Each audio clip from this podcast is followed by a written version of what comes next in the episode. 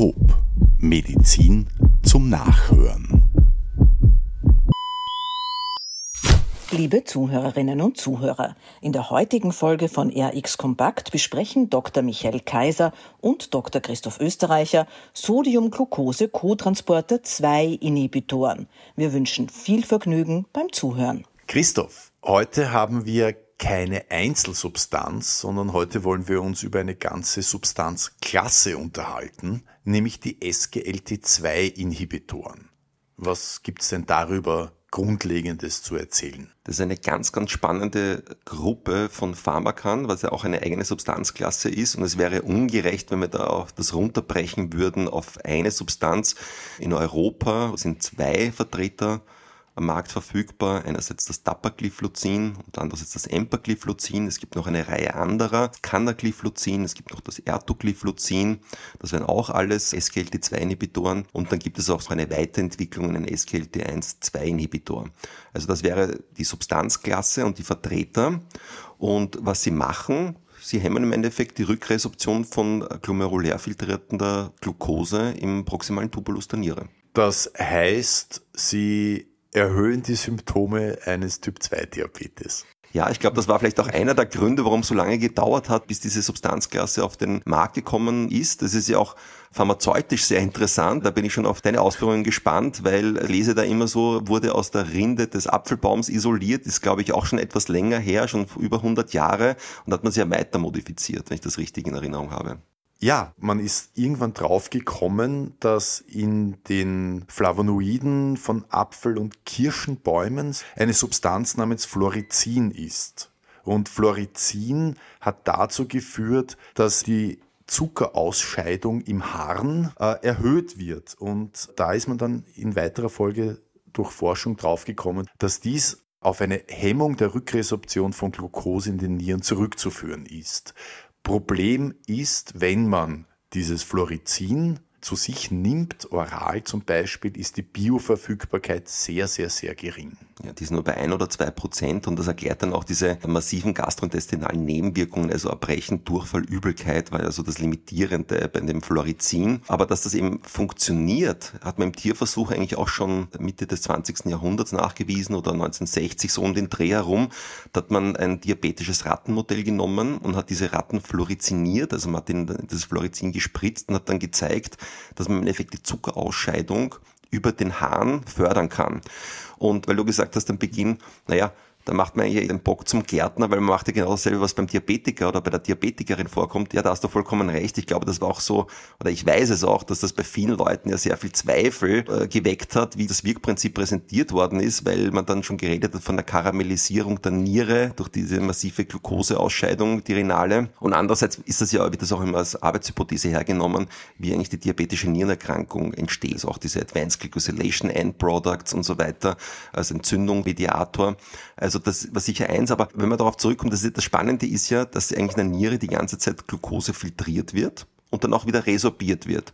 Und in einer diabetischen Stoffwechsellage schwimmt zu viel Zucker im Kreislauf herum, dass diese Rückresorption eigentlich abgesättigt wird. Das wäre dann diese Nierenschwelle, das wäre dann bei alles, was über 180 Milligramm pro Deziliter überschreitet, dann kommt es zu einer Ausscheidung von Glucose im Hahn. Also auch bei dir und bei mir. Aber wenn ich natürlich kontinuierlich diese erhöhten Blutzuckerwerte habe, dann manifestiert sich das eben auch in dieser Polyurie, die osmotisch bedingt ist, eben eines dieser Kardinalsymptome beim Diabetiker oder bei der Diabetikerin. Was mich an dem, an, an dieser gesamten Substanzklasse der SGLT2-Inhibitoren, also der Glyphlozine so fasziniert, ist, dass wir in einer Zeit, wo wir unglaubliche Hightech, Biotechnological, Biologics herstellen, also monoklonale Antikörper, you name it, eigentlich hier es mit einer modernen, bahnbrechenden Substanzklasse zu tun haben, die eigentlich nasschemisch hergestellt wird. Eigentlich nur klassische pharmazeutische Chemie ist, wo ich eine Leitsubstanz habe, in diesem Fall das Florizin,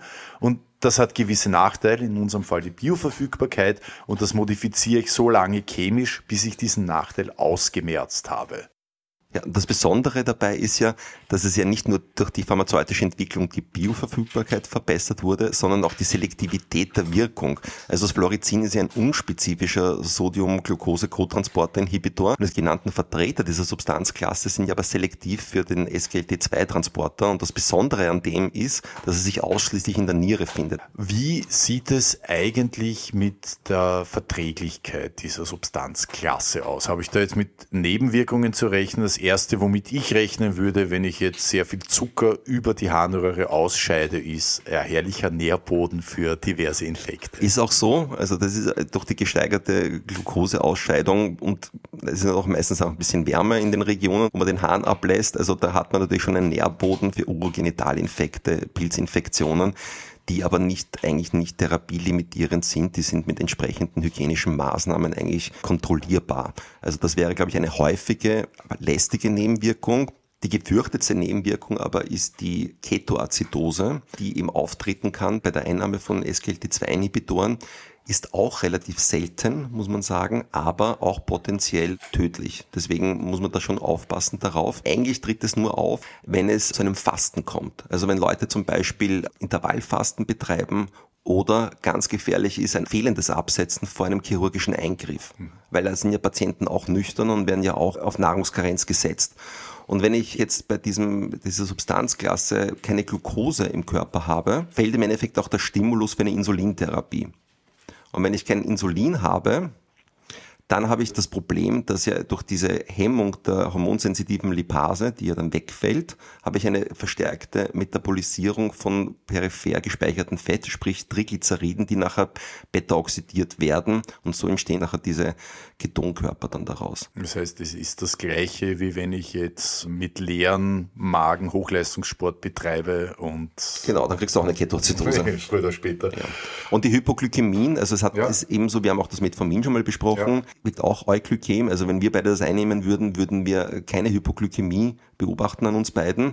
Aber eben in Kombination mit anderen blutzuckersenkenden Medikamenten, das ist dann immer ein bisschen schwer herauszufiltern, was ist was. Aber da treten diese Hypoglykämien auf und diese Ketoacidosen treten eigentlich auch auf, wenn es zu einer Infekt, Infekt getriggert kann auch sein, wenn es zum Fasten kommt, willentlich oder unwillentlich, also sprich chirurgischen Eingriff oder weil ich mir einbilde, ich muss jetzt Intervall fasten, dann beobachtet man das und das gilt es auch zu berücksichtigen. Wie werden äh, SGLT2-Inhibitoren metabolisiert? In der Leber, da entstehen teilweise inaktive Metaboliten, da gibt es auch leichte Unterschiede logischerweise dadurch und dann werden sie renal eliminiert. Gibt es aufgrund des Metabolismus in der Leber gewisse Wechselwirkungen mit anderen Medikamenten? Keine relevanten.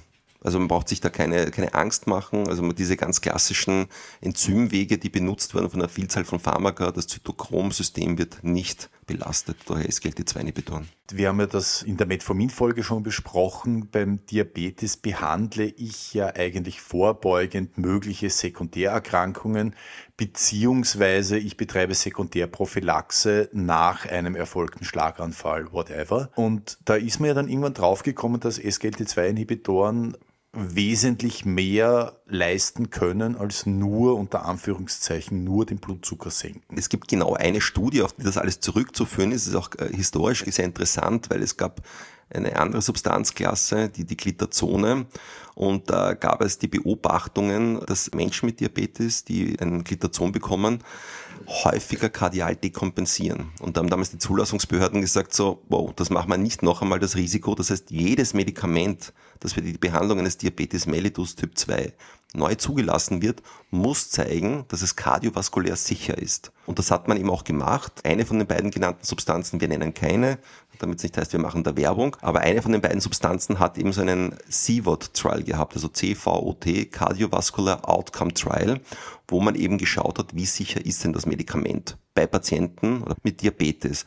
Und dann ist man draufgekommen, es ist nicht nur sicher, sondern es hat sogar einen Vorteil, es kommt zu weniger Hospitalisierungen aufgrund einer Herzinsuffizienz, es senkt die kardiovaskuläre Mortalität. Das ist eigentlich, glaube ich, so der Startschuss für diese Weiterentwicklung dieser Substanzklasse, die eigentlich konzipiert wurde für die Behandlung eines Diabetes mellitus. Wir wissen ja auch beim Diabetiker ist die Nierenfunktion auf lange Sicht gesehen eine Rutsche nach Süden, ja. wenn ich das so formulieren darf. Welchen Einfluss hat es denn auf die Nierenfunktion? Du machst einen ganz, ganz wichtigen Punkt, wo ich nochmal ausholen möchte, ist, es stirbt ja keiner am zu hohen Blutzucker. Natürlich gibt es ein hyperosmolares Koma, aber das Problem sind sicher die mikro- und makrovaskulären Komplikationen. Also ein Erblinden ist sicher problematischer für, für einen Patienten individuell, als wenn zu sagen, ich habe jetzt 160 Blutzucker. Oder ich, ich, bin, ich bin dialysepflichtig oder ich habe eine Polyneuropathie, ich habe einen Herzinfarkt, einen Schlaganfall. Da wird es ja dann wirklich ernst. Und im Endeffekt geht es ja immer darum, diese Sachen zu verhindern. Das Spannende ja bei dieser Substanzklasse ist, auch wie funktionieren die? Das ist ja das, was ja immer den Pharmakologen interessiert, ja, wo, wo wir die heißen Ohren kriegen, ist, wie funktioniert das eigentlich? Und jetzt haben wir ja schon gewusst oder gehört, bei den Ratten kann man das beobachten, man fördert die, die renale Glukoseausscheidung, ist wunderbar. Wir haben gesagt, ab 180 Milligramm pro Deziliter erscheint auch Glucose bei dir und mir im Hahn. Wenn man das jetzt hochrechnet, kann ich ja auch fragen, wie viel Glucose kann ich eigentlich jeden Tag dem Körper entziehen, indem ich die Rückresorption im proximalen Tubulus der Niere ja blockiere mit dem SGLT2-Hämmer. Und das sind über 70 Gramm Zucker pro Tag. Das ist schon relativ viel. Und das spiegelt sich auch in der Wirksamkeit. Also wir haben eine moderate blutzuckersenkende Wirkung eben auch Euglykäm. Wir können keine Hypo kriegen, mhm. keine Hypoglykämien kriegen. Mit dem Zucker wird vielleicht noch ein bisschen Wasser. Man hat eine blutdrucksenkende Wirkung, so im, im einstelligen Millimeter Hg-Bereich. Die HB1C-Senkung ist eben schwer zu sagen, weil es ja immer schon auf eine bestehende Therapie aufbaut. Was ich aber weiß, ist, da gibt es auch Vergleiche indirekte. Es gibt keinen Unterschied zwischen den einzelnen Vertretern. Also sie dürften da äquipotent sein, was die blutzuckersenkende oder die, die metabolische Wirkung betrifft. Wenn man sich auch die anderen Indikationen anschaut, da sieht man, wie diese ganzen Systeme zusammenhängen. Also es ist ja nicht nur die Niere und der Stoffwechsel oder die Bauchspeicheldrüse, sondern man kommt ja dann drauf, aha, das war ja im Endeffekt eine Senkung der kardiovaskulären Mortalität, weil das ist der Mortalitätstreiber. 50 Prozent der Diabetikerinnen und Diabetiker sterben ja an einem Herzinfarkt oder an einer Herzinsuffizienz. Da gibt es mehrere Beispiele dafür in der Pharmakologie. Ich habe jetzt ein Medikament, das an der Niere ansetze und ich senke die kardiovaskuläre Mortalität bei Diabetikern. Worauf das zurückzuführen ist natürlich irgendwie spannend, weil wenn wir gesagt haben, am Anfang haben sich alle gefürchtet und haben Angst davor gehabt und gesagt haben, mein Gott, man karamellisiert da die Niere. Nein, das ist nicht so, weil sogar auch dieser, aus diesen Studien, den allerersten SIVOTS, hat man sich eben auch angeschaut, wie die Nierenfunktion sich über die Zeit bessert oder verschlechtert. Und dann gab es diese große Überraschung, dass diese gesteigerte Glukoseausscheidung über die Niere keinen negativen Effekt hat auf die Nierenfunktion, sondern ganz im Gegenteil. Normalerweise haben wir 120 Milliliter pro Minute glomeruläre Filtrationsrate aber die nimmt irgendwann einmal ab im Alter. Jedes Jahr um ein, zwei Milliliter pro Minute. Wenn man das über Jahre verfolgt, dann sieht man eben so einen Slope, den Abfall der glomerulären Filtrationsrate. Und was damals aufgefallen ist bei einem Beobachtungszeitraum von 2,6 Jahren, dass man sieht, es kommt zu einer Stabilisierung der Nierenfunktion. Eigentlich ist die Niere eigentlich immer probiert, eigentlich das zu, zu regulieren, also den Zuckerstoffwechsel, aber auch zum Beispiel den Blutdruck aufrechtzuerhalten. Und genauso wie auch bei Patienten mit einer Herzinsuffizienz und so arbeitet nicht die Niere da Überstunden und es kommt in seiner Überarbeit. Und das sieht man ja auch ganz schön in diesen Studien, dass wenn ich einen SGLT2-Hämmer gebe, dass eigentlich innerhalb der ersten zwei Wochen sogar zu einem Abfall kommt. Es kommt zu einem Abfall der Niereninfunktion, das nennt man halt auch so DIP, sagen die Fachärzte und Fachärztinnen äh, dazu. In der Kontrollgruppe sieht man, dass kontinuierlich bergab geht mit der EGFR und bei Patienten unter SGLT2-Inhibitoren sieht man initial einen kurzen Abfall und dann eine Stabilisierung. Klar, weil man der Niere ja einen großen Teil der Arbeit abnimmt, weil sie den Zucker nicht rückresorbieren kann. Würde eigentlich für einen rechtzeitigen Einsatz des Medikaments sprechen, bevor die Nierenfunktion, sagen wir jetzt schon bei 15 ist, natürlich dann kommt sie auf jeden Prozentpunkt an, der EGFR. Aber wenn ich jetzt sagen wir bei 40 anfange, dann kann ich ja leichter auf ein, zwei Prozentpunkte verzichten. Und das war am Anfang war es so, dass bei den, in den Diabetes-Studien waren nur Patienten mit einer EGFR über 45 eingeschlossen. Deswegen durfte man es auch nur geben bei einer EGFR bis 45. Aber jetzt ist es eigentlich vereinheitlicht, dass man sagt, bis zu einer ähm, EGFR von 20 Milliliter kann man es verschreiben und man soll es auch noch weiter weitergeben bis zur Dialysepflicht. Und es gibt mittlerweile sogar Studien, die sich das bei Dialysepflichtigen anschauen. Also da tut sich auch einiges und sehr interessant, wie dynamisch das eigentlich auch ist. Aber vielleicht lass uns noch mal ganz kurz subsumieren. Typ 2 Diabetes ist eine Indikation, dann offensichtlich voranschreitende Chronic Kidney Disease ist eine ja. Indikation. Und Herzinsuffizienz hast du auch erwähnt. Genau, das ist die Weiterentwicklung von dieser allerersten Studie, die wir da angesprochen haben. Man ist ja im Rahmen dieser Studie bei Diabetikerinnen und Diabetikern draufgekommen, dass eben zu einer Abflachung des Verfalls der Nierenfunktion kommt und dass kardiovaskuläre Mortalität und Hospitalisierungen aufgrund einer Herzinsuffizienz signifikant reduziert werden können. Der nächste Schritt in dem Entwicklungsprogramm war, dass man sich auch die Frage gestellt hat, gut, es gibt aber auch Menschen mit einer Herzinsuffizienz, die keinen Diabetes haben, ja, wie schaut's denn da aus? Da gibt's dann auch entsprechende Studien. Also wir haben Dapagliflozin und Empagliflozin genannt. Von beiden Substanzen gibt es eine Studie. Da unterscheidet man ja auch noch, ist die Linksventrikelfunktion mildly reduced oder moderately reduced? Ist sie zwischen 40 und 50 oder ist sie zwischen 50 und 70? Und 70 sollte ja normal sein. Und da gab es erst diese HEFREF-Studien, also Herzinsuffizienz mit restricted oder eingeschränkter Ejektionsfraktion und, bei denen mit erhaltener. Das ist auch ganz interessant, weil es eine ganz eigene Erkrankung ist. Da ist man auch darauf gekommen, dass es die Hospitalisierungsrate senkt. Also es hat eine positive Auswirkung auf die Progression der Herzinsuffizienz. Das hat das revolutioniert, das muss man ganz ehrlich sagen. Wir sind dieses Jahr, 2023 oder letztes Jahr, kommt darauf an, wann wir das jetzt ausstrahlen, wurden ja die Leitlinien geändert dafür, obwohl die eigentlich letztes Jahr, also 2022, aktualisiert worden sind und die Studien Leitlinien wurden so rezent publiziert, dass man gesagt hat, man muss die Leitlinien wieder erweitern und umschreiben, weil sich die Therapie der, der Herzenssuffizienz mit erhaltener Linksventrikelfunktion massiv dadurch ändert. Die amerikanischen und die europäischen Diabetologen haben eine gemeinsame Leitlinie herausgegeben, da wird das empfohlen eigentlich auch als Basistherapie. Dann gibt es eine eigene Leitlinie für Herzinsuffizienz bei Menschen mit Diabetes. Da wird das auch empfohlen, ganz vorne. Da wird sogar ein aktives Umstellen empfohlen bei Patienten, die ein Medikament haben ohne nachgewiesenem kardiovaskulären ähm, Nutzen. Dann hat man von der Europäischen Gesellschaft für Kardiologie diese Leitlinien für die mit eingeschränkten Linksventrikelfunktion, mit erhaltenen Linksventrikelfunktion. Und ganz rezent hat auch KDIGO, die internationale Nephrologiegesellschaft, ein 300 Seiten dünnes, eine 300 Seiten dünne Leitlinie herausgegeben, wo das auch empfohlen wird, unabhängig vom Vorlagen eines Diabetes. Gut, ich fasse mal kurz zusammen. Was haben wir heute über SGLT2-Inhibitoren gehört? Prinzipiell eine Substanzklasse, die sich wieder mal aus einem Pflanzenwirkstoff ableitet. Ist das nicht wundervoll? Wirkmechanismus, ganz grob gesprochen, ist eine Hemmung der Rückresorption der Glucose in der Niere, das heißt eine vermehrte Zuckerausscheidung im Harn. Ja. Das hat einige Vorteile. Dies geschieht über eine selektive Hemmung des SGLT2-Transporters. Der nur in der Niere ist? Der nur in der Niere ist. Wir haben zwar vordergründig eine Senkung des Surrogatparameters des HB1Cs, aber wir haben nachgewiesen eine nephroprotektive und eine kardioprotektive Wirkung.